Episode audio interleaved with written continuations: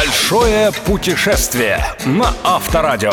Авторская программа Станислава Кучера. Большое путешествие.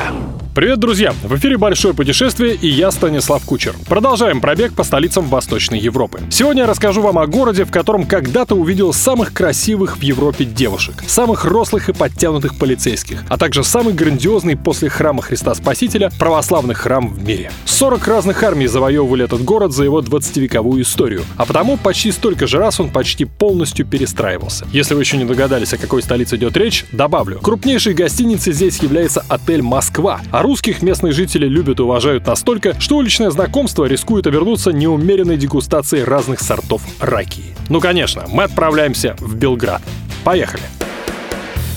Большое путешествие на Авторадио.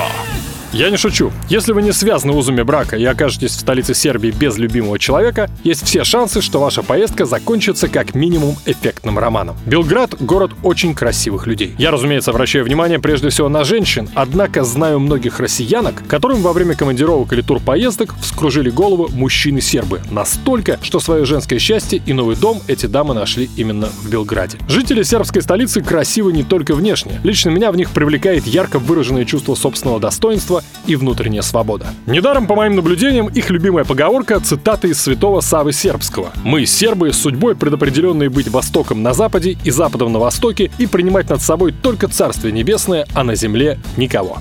Большое путешествие. Путешествие на Авторадио.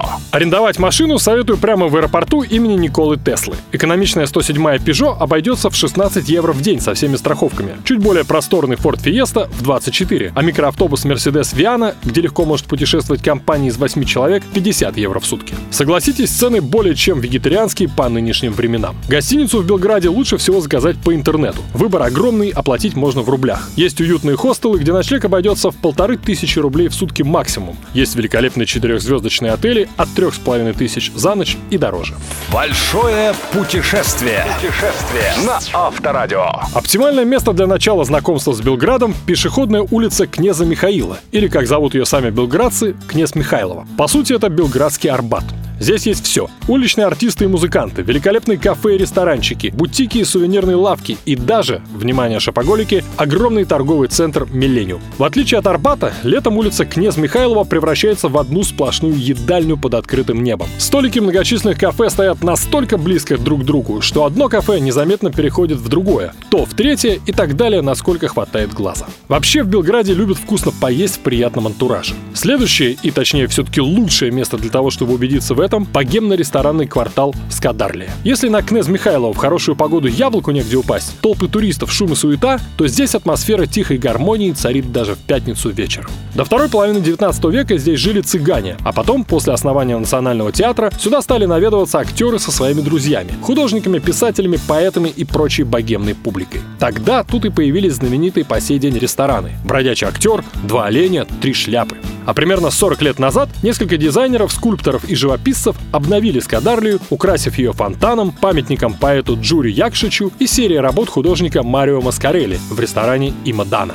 Увитые плющом старинные особняки, выложенная брусчаткой мостовая, культовые места, где собираются местные знаменитости. Разумеется, цены на отели, еду и недвижимость в этом районе, мягко говоря, кусаются. Но поверьте, пара-тройка таких укусов я имею в виду ужин здесь, не сделают вам больно и точно оставят душевные воспоминания на всю жизнь. Особенно, если вы окажетесь тут в романтической компании. Большое путешествие. Путешествие на Авторадио. Любители старины глубокой просто обязаны провести несколько часов на территории парка крепости Келемегдан. Именно здесь, в третьем веке до нашей эры, древние кельты заложили поселение Сингидуну. Конечно, после войн между кельтами, римлянами, гунами и готами от крепости тех лет осталась только часть стены. Основные постройки которые радуют глаз сейчас, результат работы византийцев, восстановивших крепость в VI веке уже нашей эры. С тех пор и до 1867 года, когда город окончательно перешел к сербам, здесь изрядно наследили венгры и турки. Но наследили в хорошем смысле.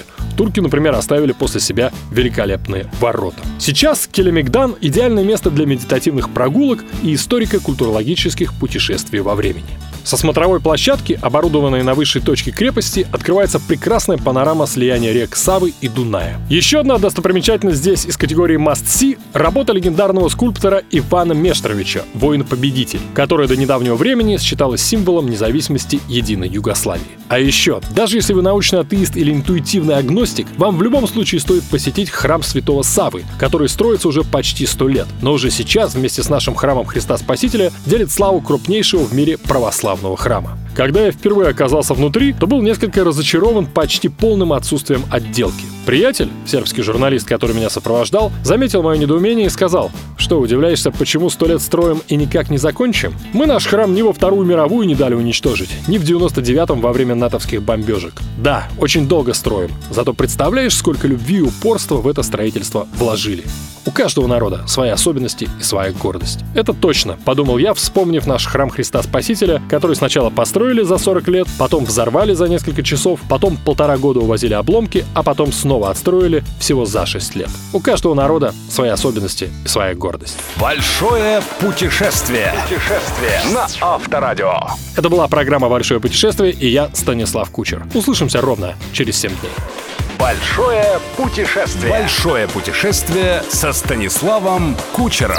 Кучер дорогу знает. На Авторадио.